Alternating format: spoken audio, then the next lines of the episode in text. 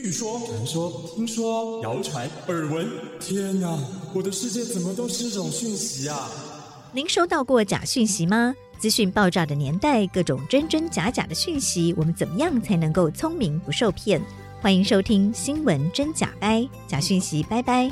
我是黄兆辉，这里是由台湾事实查核教育基金会所制作的 Podcast 节目。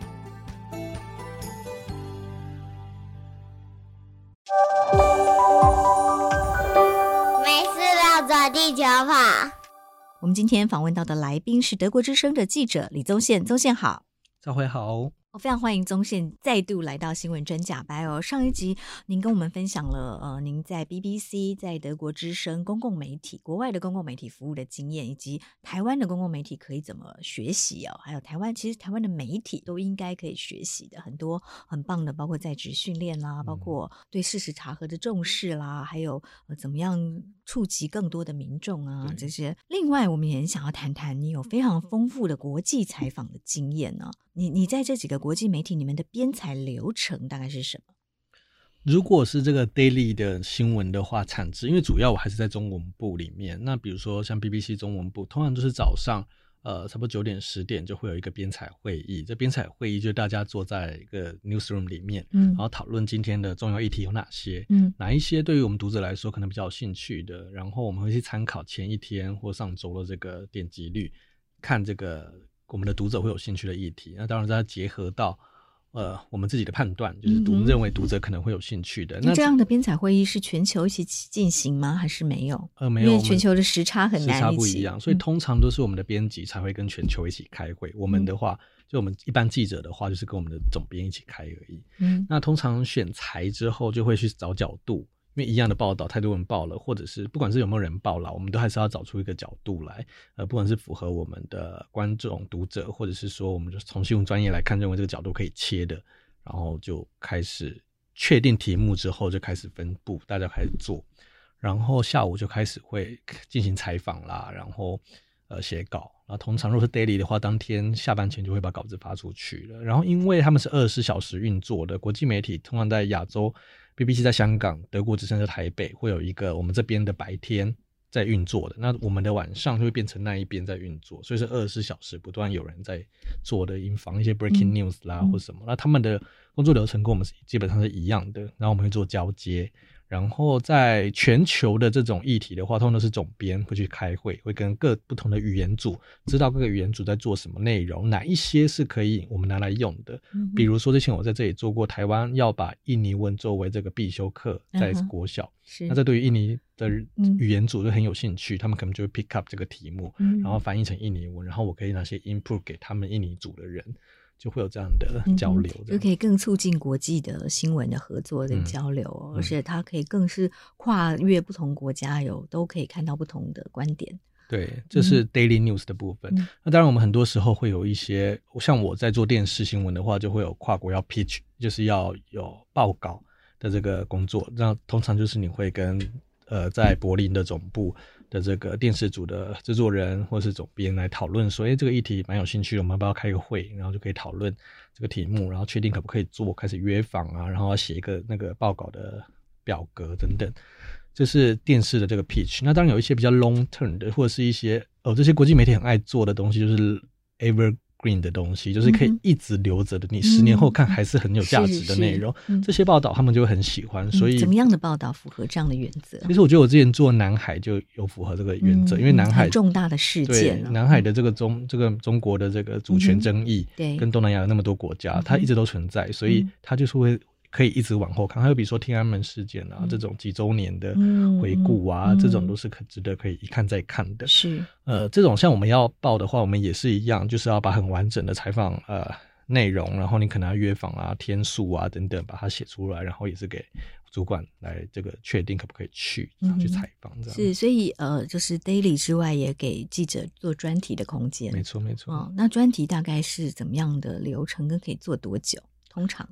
嗯，我在 BBC 的时候，老实说没有限制，欸，哎，嗯，就是它其实给我蛮大空间的，嗯、对。然后，所以你有可能提，你通常提报，比如说是多长的专题，然后可以做多久的时间？呃，差不多一个礼拜内会完成啦。可是就看最后产出的内容，像当时我在菲律宾的话，就是做差不多两篇还是三篇的文字，然后一个呃影片的作品这样。然后在台湾我也做过关于同婚的啦议题，嗯、那可能两三天给你。嗯、然后因为那比较简单一点，相对这种文字的话，可能就两天三天的这个出彩这样。嗯哼，对，但是你都必须要自己采访、自己拍摄，是不是？就是呃，你现在在德国之声的话，在台湾就只有你一位吗？在德国之声，我们有个 team，差不多五六个人在台湾。嗯、然后其实呃，如果拍摄的话，如果是 daily news 的话，我都是自己拍自己写了。嗯、那如果是专题的话，我们是可以请一些约聘的或 freelance。嗯、那在 BBC 的话，他们是有专门的摄影记者在编制内的，嗯、所以是摄影记者会跟你去采访这样。嗯嗯所以你要自己在镜头前做 stand 连线，嗯、你是要先自己架好机器，然后自己对着镜头讲话，回来自己剪接写稿。对对对对对。哦，所以这个必须要这个很全才耶，就是跟其实一般的台湾电视台是不太一样，嗯、对不对？现在台湾的电视台都还是一组对两个人，一一个文字记者哦，负责采访写稿啊，拿麦克风，嗯、然后一位摄影记者负责拍摄，回来剪接。对，那你等于一个人要做两个人的工作，对不对？Again，我就要回到我们上一集讲的，其实训练很扎实，嗯、他必须要，他有一个很长的训练，在我快半年吧，就是我来来回回拍一些很简单的东西，然后要经过最后主管看完，哦，你这可以播了，那我才可以去做。所以其实这过程还蛮漫长的。毕竟我以前，前半年新闻怎么办？我还我我另外一个同事做，所以我们是轮流的这样，然后所以。嗯我一直过了快半年，我才通过这个考验。因为我是文字，前半年等于是写文字而已，是以文字为主，没有，没有去电视，没有，去影像。而、啊、我们有拍，嗯、可是我就请 freelance，就是做影像的。嗯、对，可是呃，daily 的话，还是希望可以一个人去做全部的工作，这样。嗯、其实他们还是希望就是把人力发挥到最大，最大的功能。对，可是 again 就。训练很扎实，所以其实我那时候也觉得我可以学到更多东西，因为我其实是文字出身的，嗯、我不太会，我不会拍东西，所以我也学到很多啦。嗯嗯，嗯，对，因为这当你自己需要剪接的时候，你拍画面就会知道我要拍什么，对，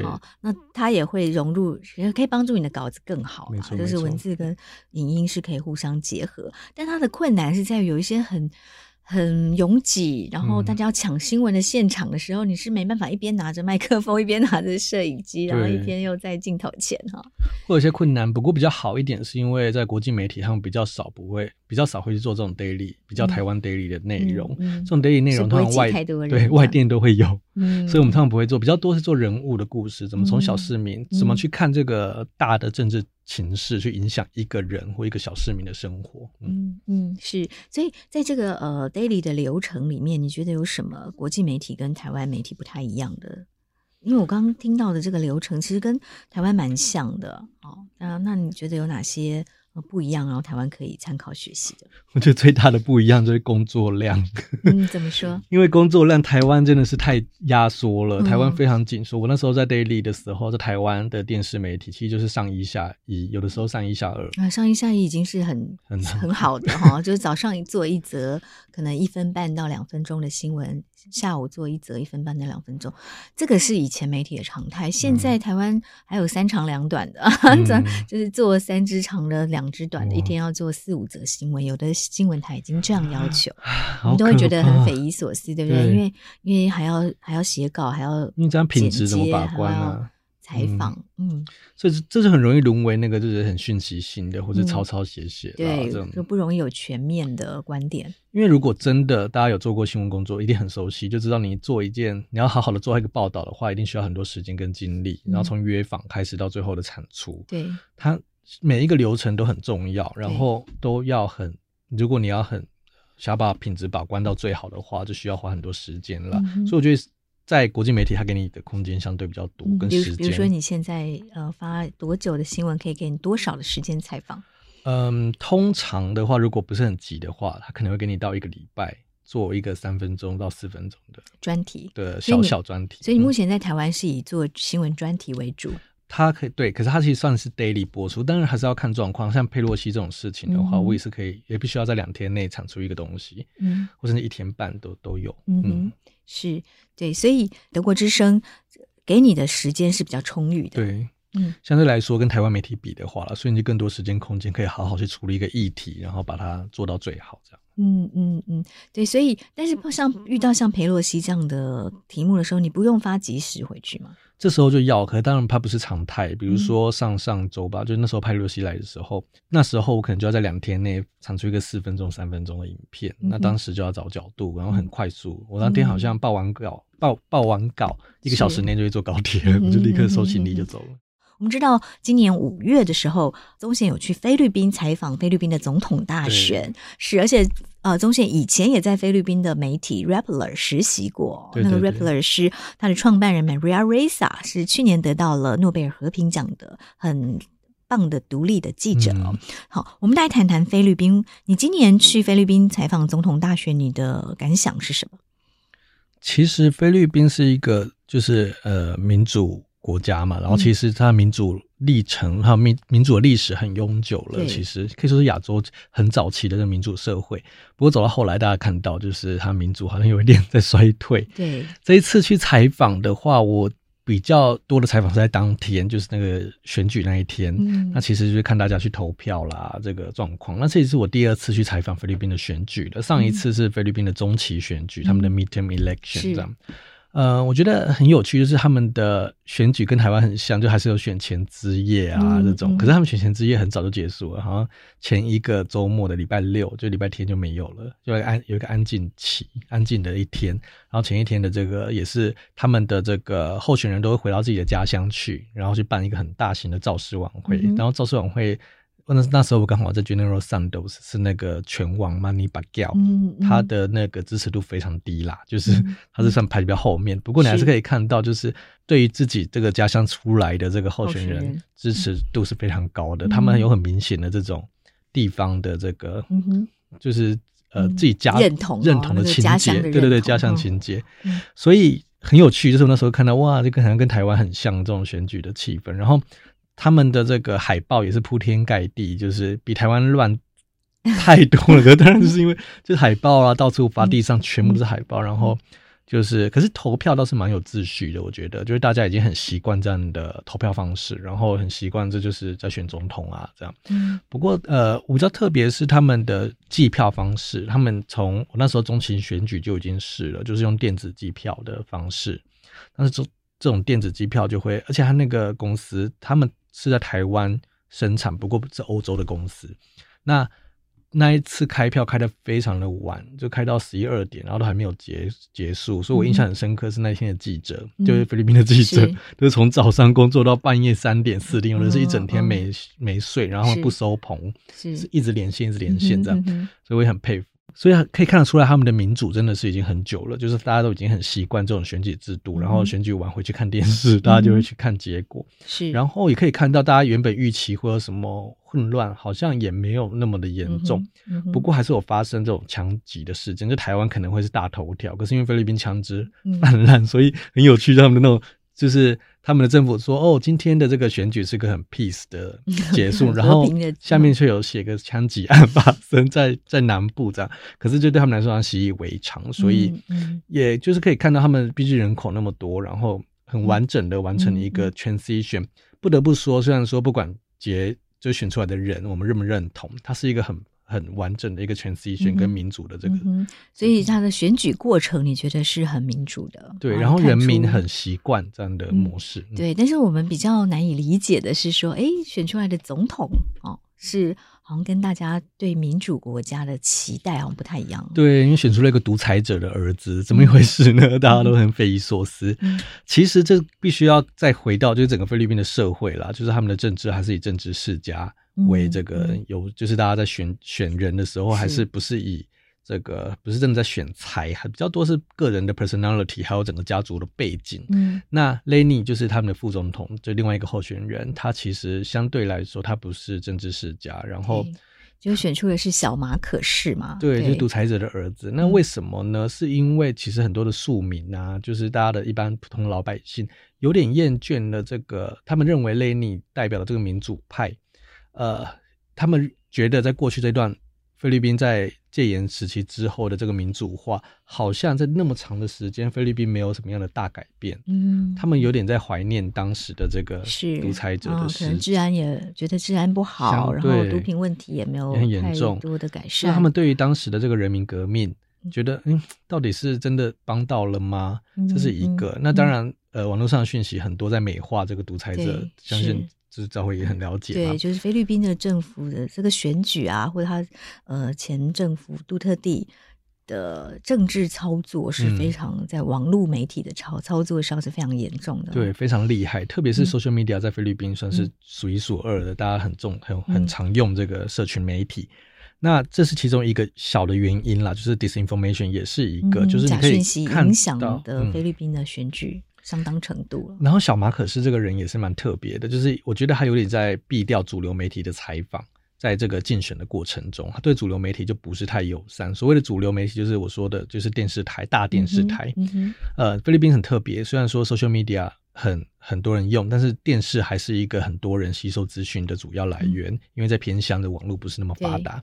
那但是他拒绝了很多大媒体办的辩论活动，嗯、这是一个。第二呢，他是接受了一些很知名的明星红对、哦、或网红的采访、因为那是他可以控制的。没错，对对因为其实网红就跟我们做记者完全不一样嘛，他完全没有所谓的心里一把尺，也没有伦理，也不会去批判，也不会去问那些批判性的问题，可能也很容易被钱收买哦，对，这是一个，然后也很容易就是跟着他的情感走了，因为我们记者比较相对可以拉回来等等，嗯、对，所以我曾经看过他的一个专访，就是一个主持人问他，然后就把他讲的，他爸爸讲的很伟大，然后他还哭啊，非常感人，嗯、那个点阅率有上百万、上千万，是，是，其实也是一种媒体素养，就是嗯，当政治人物渐渐舍弃了主流传统的新闻媒体，然后走向社群操作的时候。人民其实要提高意识哦，台湾也是。我看到到底是不是真的？嗯、这是真的总统就长这样吗？还是还是这是他花钱去美化过的形象？对不对？台湾其实也是，对，对台湾其实有很类似的状况，慢慢也会往，其实全球大概会往这个方向走，对，对不对？嗯，对。然后，所以这是其中一环，就是大家那么多接触到这些社区媒体，所以就很容易被他的这个操作所影响。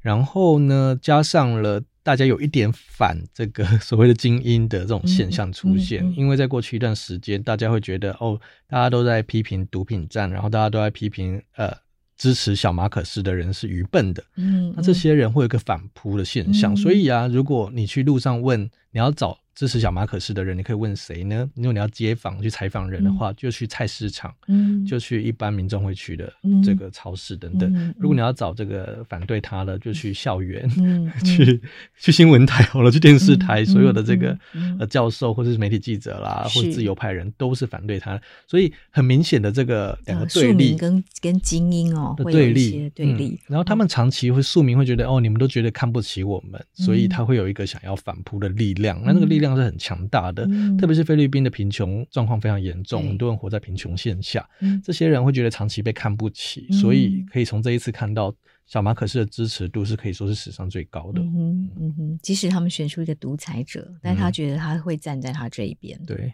嗯哼，是。那在媒体呢？你在在美菲律宾的媒体的观察呢？有没有很简单的可以跟大家分享？我觉得这一就是在这个选举的过程到后来选后，其实我很多同学都是菲律宾的记者，他们都很担心。其实他们都，他们我记得，其实我在那边选呃选后的隔天就跟他们聚餐，然后两个人缺席，说他们太难过了，没办法来，就很对不起。来的人说我们要不要一起在这里哭啊？就是怎么很难接受选出一个独裁者的儿子啊？对，然后对于未来的采访也很担心，就是不知道怎么去未来要怎么去面对。这个这个人，然后可能你问问题他不回答，那你怎么去监督这个政府、嗯、等等？所以现在老实说，他们就还在面对中，然后很多实问虚答啦，有时候点名哪个哪个媒体不回。嗯哪个媒体，他只愿意回答哪个媒体的问题呀、啊？等等，嗯、现在正在此时此刻就正在发生当中。是，而且呃，前一任的刚卸任的这个总统杜特地，他就是对特定媒体会批评他的媒体是非常强硬的，甚至会告媒体哦。就是 ABS 一边，嗯，对，像是你实习过的 Rappler 就遭受到杜特地政府的迫害，很严重哦。那我们谈到菲律宾哦，他选出了这个独裁者之子哦，小小马可仕，嗯、哦，这是呃成为现任的总统。那其实从上一任总统杜特地开始，他就很严密的管制。呃，新闻自由，对，不对？所以呃，包括你实习过的，然后去年得到诺贝尔和平奖的这个 Maria Ressa，他所创办的独立媒体，同时也是菲律宾的事实查核组织 Rappler，哦，你实习过？那这家 Rappler 就遭受到杜特地政府很严厉的批评以及法律诉讼哦，它是有十几样的官司 产生。那个 Maria Ressa，哦，对，所以呃，宗宪是什么时候去 Rappler 实习？那你看到了什么？我刚才立刻，你刚刚问了什么时候？立刻往回想是哪一年？嗯，应该是二零一六二零那一年，是他们成立，其实刚成立，对，成立不久啊。Rappler 到现在大概十年嘛，那那在二零一六一七的时候成立事实查核的单位。OK，那所以那时候刚好是他们在扩编的时候，嗯、他们在印尼的雅加达成立了一个呃，bureau 一个 office 这样。然后那时候我刚好就是在印尼学印尼文嘛，然后我又对新闻工作实在 你知道很怀念，又很想做，嗯、所以我想说，倒不如就去。Rappler 实习，然后呃，可以写一些英文的报道等等。嗯嗯、然后对，所以 Rappler 除了在菲律宾，他在印尼也有设点。对，当时可是后来收掉了这样。嗯、然后那时候我在的时候，其实他就是一个网呃网络媒体嘛，他是从网络媒体出出身的，嗯、现在也是。然后是呃很不一样，就是他们从我的跟我是我是传统媒体出身的，我是电视媒体嘛，嗯、所以呃比如说他们的一开始就有让我震撼的，比如说他们打卡机机制啊，嗯、是用 email。就是表示我上班了，啊、然后非常自由，然后非常强调这个所谓的 mojo mobile journalism，从、嗯、那个年代哦，是就是用手机来拍摄新闻，对不对？对，所以那个时候他们就已经很重视这个，所以每个人就配一只手机让你去做新闻。嗯，所以当时呃，他的编会就是全部都用视讯开会。想想看哦，当时是没有疫情的，我们这两年才开始熟悉这件事，所以他算是非常的先进哦，走得很前面。前面嗯、对，所以他们就是所有都是用这种呃。呃，这种跨跨海呀、啊，然后跨界，然后跨这个、嗯、用虚拟的方式来进行，就是视讯啊、嗯、等等。是是，所以他也很会运用 social media 社群媒体，对不对？没错，他们很强，他们很强大，因为他们毕竟就是从他们一开始还没成立网站的时候，还是先从 Facebook 开始。嗯，所以他们对于这种媒体上还有 community 怎么去组成网络上的社群都很厉害，都有背后很多分析。所以我记得刚开始进去的时候，我前两个月都没看过我主管呢、欸，我主管都在菲律宾做一个调查报道，嗯、然后我们都是用这种。嗯，但他很信任记者啊，对，也给记者很大的空间，听起来。嗯，对，所以当时呃也是呃跟我们之前讲的很像，就是一些关于训练上面，他也很扎实。所以我一进去就开始教我们，哎，社 social media 要怎么直播啊？当年的直播也不是像现在那么流行哦，所以也没有这么方便，对不对？对，像现在脸书打开就可以直播。对，你现在让我想到那时候，Maria Ressa 还特别飞到雅加达教我们一些很基本的直播，比如说打光，光要从哪边直播才是对的，就是面向什么这种。然后我们光要从哪边？其实它就是面向，其实比如说这一面是呃窗户。好了，太阳，它就用自然自然光，嗯，就是不要背光，对，不要背光，其实这很基本啦。嗯、只是那当时他在教我们用手机拍的时候，嗯、因为手机相对不像摄影机那么的好嘛，嗯，所以很有趣。就那时候教我们直播，然后每个人用自拍自拍棒啊，然后去选举的场合，嗯、去去一些记者会，然后他们一开始就已经在强调他们的即时要怎么追法呢？嗯，要么跟别人不一样，就是比如说今天有一个记者会，我们都知道了，那。在记者会前，我就先把专家约好了，嗯，所以在记者会结束的时候，各个台、各个报纸都在，各个网络新闻都在写这个记者会内容的时候，我已经写分析文了，嗯，就是它是同步的，是是是，就是说在你去记者会之前，你其实已经把专家都访问好了，或者是请他在现场。请他在在线上看或看直播，同时看这场记者会，所以马上就可以访问到专家的观点，对对对，然后直接放进去，已经是一个分析评论。所以那时候他们就有比别人更多的东西了。对对对，所以那时候他们就有这样的概念了啦。就现在对我们来说，相对可能已经比较熟悉了。所以像 Rappler 走得很前面在那时候，然后 social media 的运作，他们很早就成立一个给 Rappler 的一个。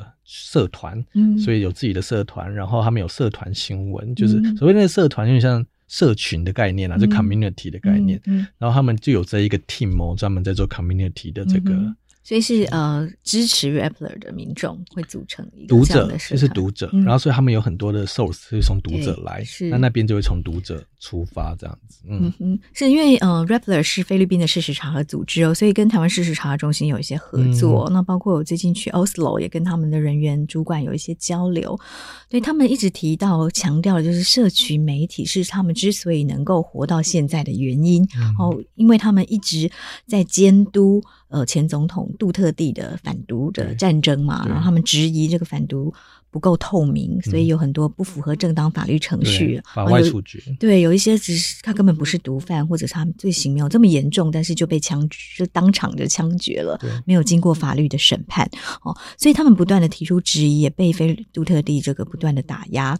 那为什么他们可以活到现在？哦，他们就觉得他们是因为透过社群媒体不断的跟各界互动。哦，所以。民众会知道他们的状况，会声援他们，甚至也会透过社群媒体来捐款给他们，嗯、所以才可以让他们存活到现在。嗯，对，他们的很重视所谓的 engagement，就是跟这个观众或读者的互动，嗯、还有 feedback，嗯，所以他们很甚至会把一些 feedback 放到他们的新闻里面，嗯、或者是他们有很多的这个讨论讨论串。会变成他们的新闻内容的一部分，嗯，呃，这走了很很早，然后也是支撑他们很大的力量。嗯，嗯是。那你在 Rappler 还有看到什么？呃，你觉得特别感动或者是印象深刻的？比如他们有没有对给记者的一些原则是什么？哦，我们报道的原则或 Rappler 最重要的精神，它是透过什么方式传达给每一位记者，并且愿意信守？就是从刚刚讲的这个社群第一这件事情的，是他们最强调的一件事情。嗯、就是我们的读者是以网络读者，然后 Young Generation 他们要的这个 TA，他们的目标群就是年轻人，所以他们就要跟年轻人沟通，用能年轻人懂的语言去跟他们告诉讲故事，这样。然后也很强调就是用手机，刚刚讲到这个手机，嗯、所以那时候我也用手机拍了很多故事，嗯、呃，比如说我去做了关于啊、呃、这个渔村会，就是因为。这都跟的关系，必须要移移开的故事等等，嗯、然后全部都是用手机拍，嗯、在当时是很对我来说是蛮大的训练跟冲击。好了，嗯、因为呢，我们还是很习惯，就是有摄影啊什么，对然后那时候全部都用手机自己拍完成。嗯，嗯，所以在新闻价值跟新闻伦理，其实他们就是很强调独立，呃，比如说独立报道这件事情，嗯、然后要怎么去做讲一些，就比如说其他媒体不报的内容，他们要把它拿出来提出来讨论。然后会有专门的，那时候我们的 team 好像有快十个人，有一两个人专门只做调查报道的，所以他就不做 daily news，嗯，他就是给他最大的空间，给他最大的这个 backup，嗯，所以他们两个就会专门做调查报道，然后就会这样子的分配，所以，嗯，对，而且他是专门做政治类的调查报道，对对对对对，对所以就会就是，然后他们的那时候比较特别，是我去的时候，我的同事，我在印尼呢的的同事都是这个有经验的人，所以他们大部分都是请中。中道资深的一些记者在里面，所以都是有一定的这个新闻经验。嗯，是好，非常谢谢宗宪哦，今天跟我们分享了你在菲律宾的独立媒体，呃，同时也是事实查核组织 Rappler 哦做过的呃一些工作的经验，然后告诉我们他的新闻价值跟他怎么运作，怎么跟社区媒体更贴近，那同时也可以信守报道的价值，捍卫新闻自由。谢谢宗宪，谢谢谢谢。谢谢收听《新闻真假掰》，这里是由台湾事实查核教育基金会所制作的 Podcast 节目。我们将陆续邀请各行各业的朋友来畅谈媒体议题，陪您一起增强对假讯息的抵抗力，让我们都能和假讯息说拜拜。欢迎您订阅留言，告诉我们您的意见和观点。如果您喜欢这个节目，别忘了给五星好评，也帮我们多多分享哦。